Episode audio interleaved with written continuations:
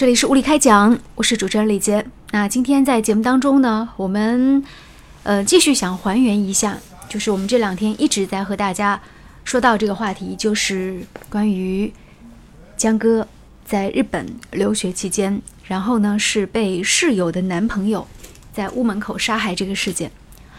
嗯，我前面做了一期节目，其实是非常带着极带个人情感录了一期节目，因为当时我看了。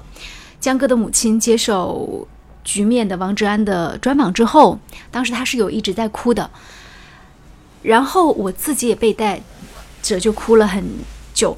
但是我刚刚又看到了另外的一个采访，嗯，就是关于在这件事情发生之后，我们看到这个刘鑫，也就是江歌的闺蜜，呃，杀人犯的这个前女友。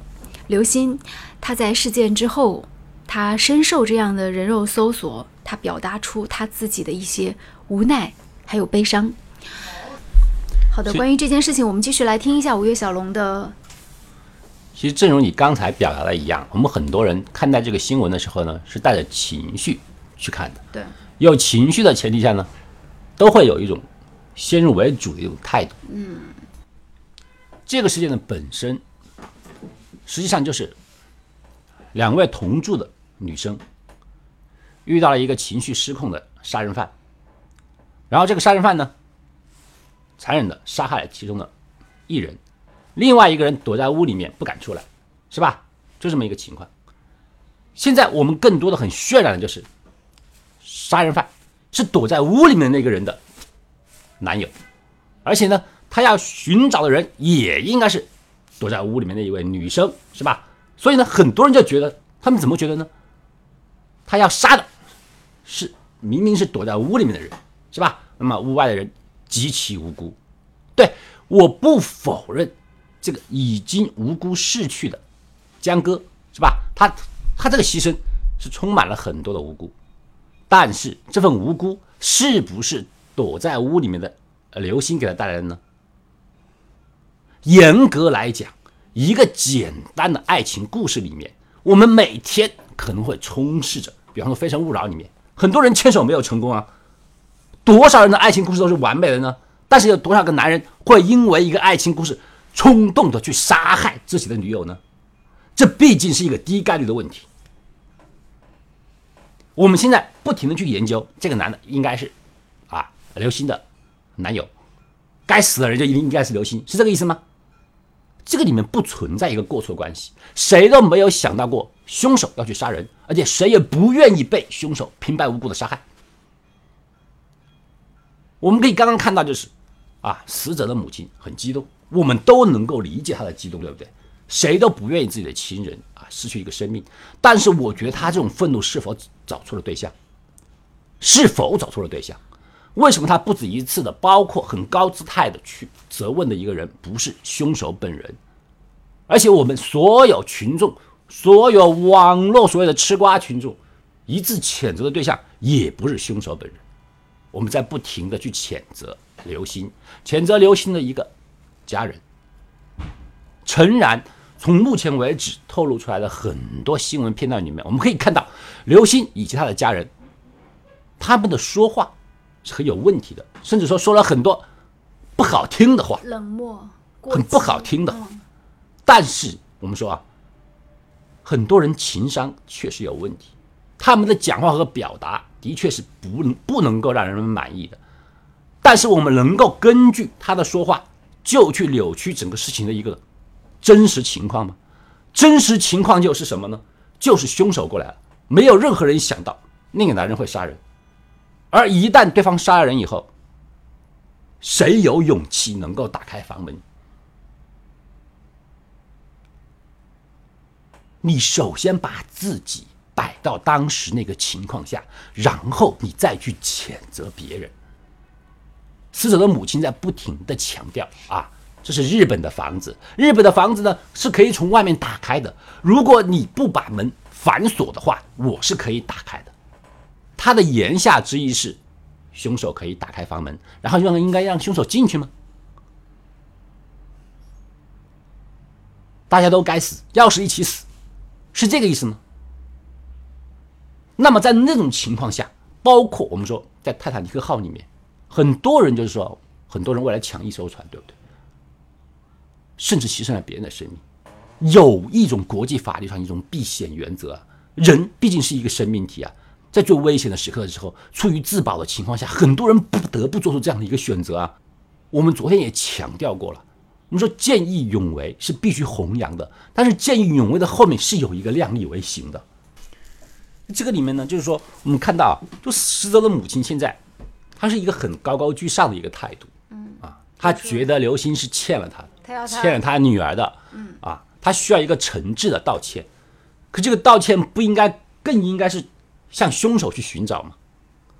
我们说刘星他没有去见死者的母亲，这个可以说是说在道义上的确是有所欠缺的，但是他并不违法。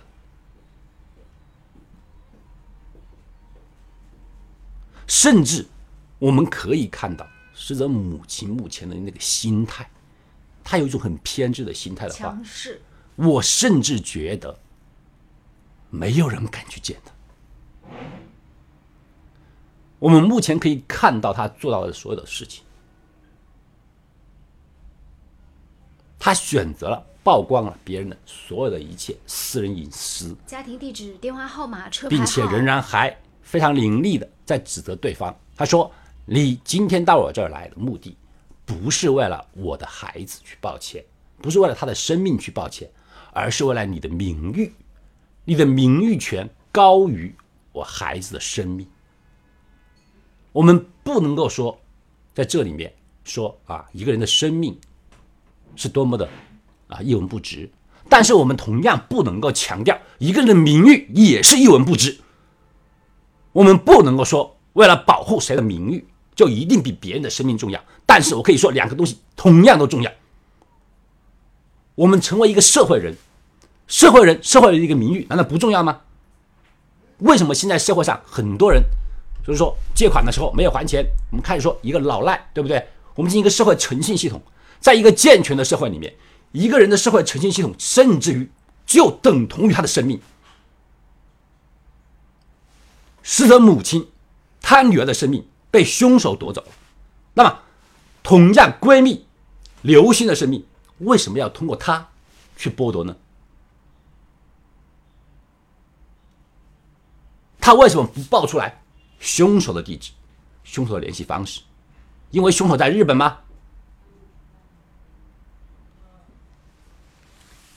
凶手是中国人，这个东西我知道，在日本警方啊。我们可以看到，在目前为止，在揭露的很多视频里面，我真的觉得很多时候媒体做过了。你永远要记得，媒体它的作用应该是一个中立者。我们可以把事情拿过来讨论，但是请不要设置人为的设置好正义和邪恶两个方面对立。对，我们可以去讨论它。我们可以把这个事情拿出来，让对方进行商议。但在这个媒体里面，一开始从标题开始就已经把某一方打入了一个罪恶的标签，并且在全程当中推波助澜。如果他们是站在正义的一方的话，那么他们所支持的正义也是打引号的正义。但是问题是。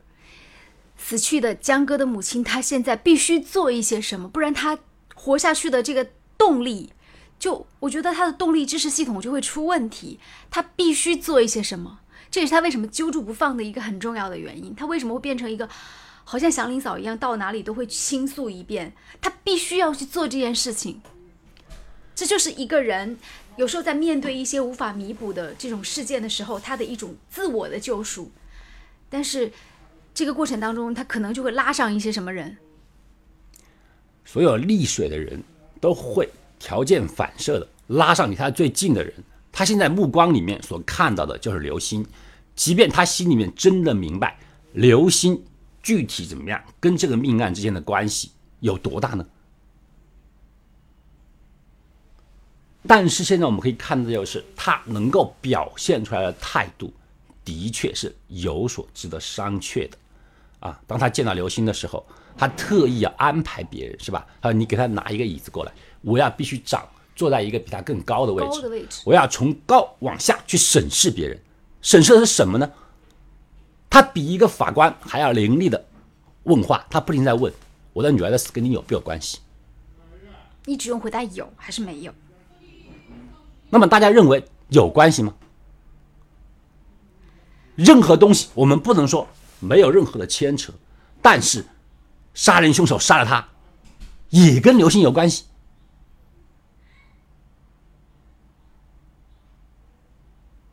如果什么事情都像这样去质问的话，什么东西根本就一开始就没有想去解决问题啊？他他到底想干什么？他说我找你的目的只是为了倾诉，啊，只是为听一下我的女儿最后时刻。请问最后时刻他还有时间吗？他嘴里面的要求是一种回事，但他实际上想得到的不是这个目的，他想得到的就是最好刘星去死，他的女儿活着，而刘星死的应该是死得其所，因为那是他的前男友，他的女儿何其无辜，这才是他真正内心的一个诉求。说白了就如此。但是天，那怎么说呢？老天爷没有让，但是哎，但是老天给大家一个意外，给了所有人一个意外。这属于该死的没死。他母亲的心里当中的唯一的感觉就是该死的没死，是吧？不该死的枉死了。那么，我就让那个该死的人承受所有的痛苦，直到将他逼死为止。好，那今天最后我们这一时间段也放送一段录音吧。其实这也是当时王志安采访到刘星的一段录音。我觉得看到这段录音之后，呃，我觉得局面他的采访还相对来说是比较公平的，他至少给了双方说话的机会。但是我也会觉得这样的采访也许没有他太多的必要。嗯、就听了五月小龙的分析之后，我觉得有的时候也许不干涉、不打扰，也许是一个很好的状态。嗯，好，我们就说这么多，再见。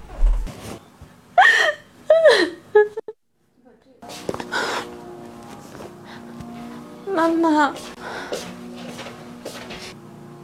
别哭了，对不起，妈妈，都怪我惹了祸。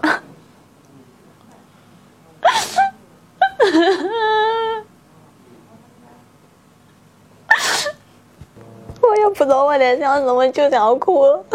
说我哭出来就好了。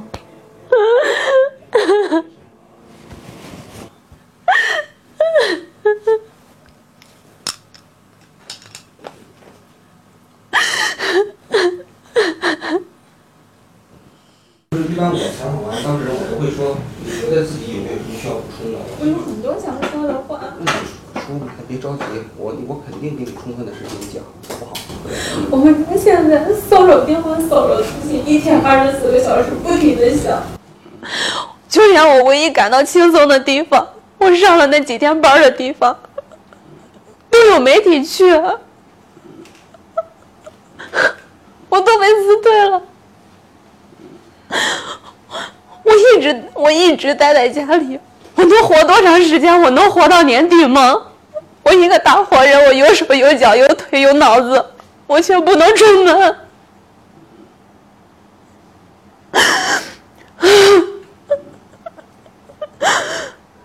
现在我家地址都曝光了，我更不想出门了。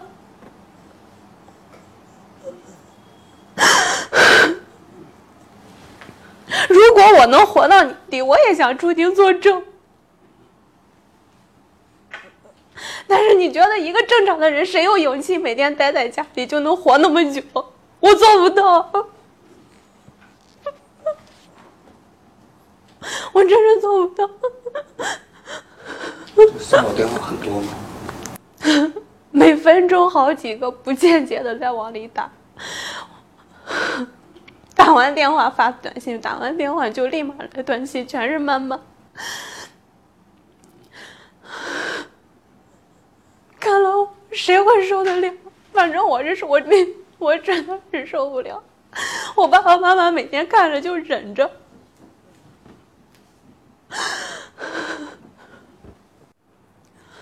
我们这么多天不联系阿姨，我们也是做错了。但是凭什么我们的信息，所有的信息，就连身份证号码、我爸的车牌号都能公布在网上？这不是公安局里面保密的东西吗？是任何人都能调出来的东西吗？为什么那个人不能被绳之以法？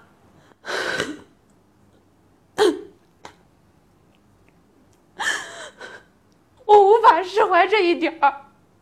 其他的我都知道，我错了。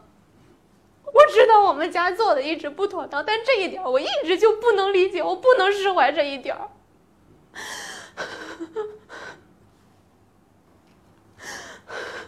我是我是情绪不好，我现在激动了，但这就是我的心里话，我目前我想说的话，这就是我想说的话。你是不是觉得，就虽然说这个过程中间你有一些做的不对的地方，但是不应该受到这么大的骚扰也好啊，或者惩罚也好，是不是？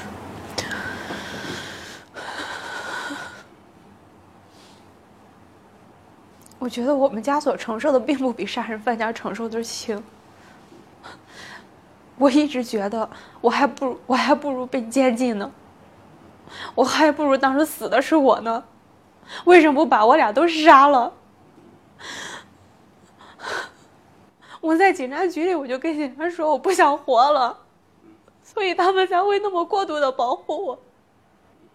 活着太痛苦了。尤其是我们两个住在一起，一个活了，一个死了，活了的人肯定不好受。我真的是当时已经活够了，在日本的时候，警察也跟我说你也是受害者，但是我从来没有把自己当受害者去看待。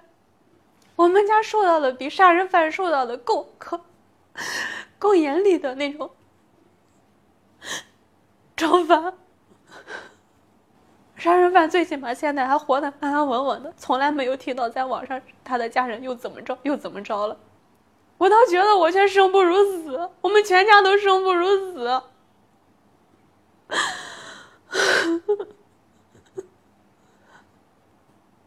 环境可以扭曲一个人的心理，我觉得这是真的。再善良的一个人经历这些事情，他也不可能永远再善良下去了。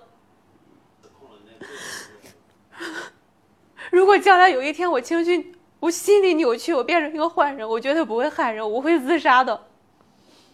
这是我唯一可以保证的，我没有话可说了。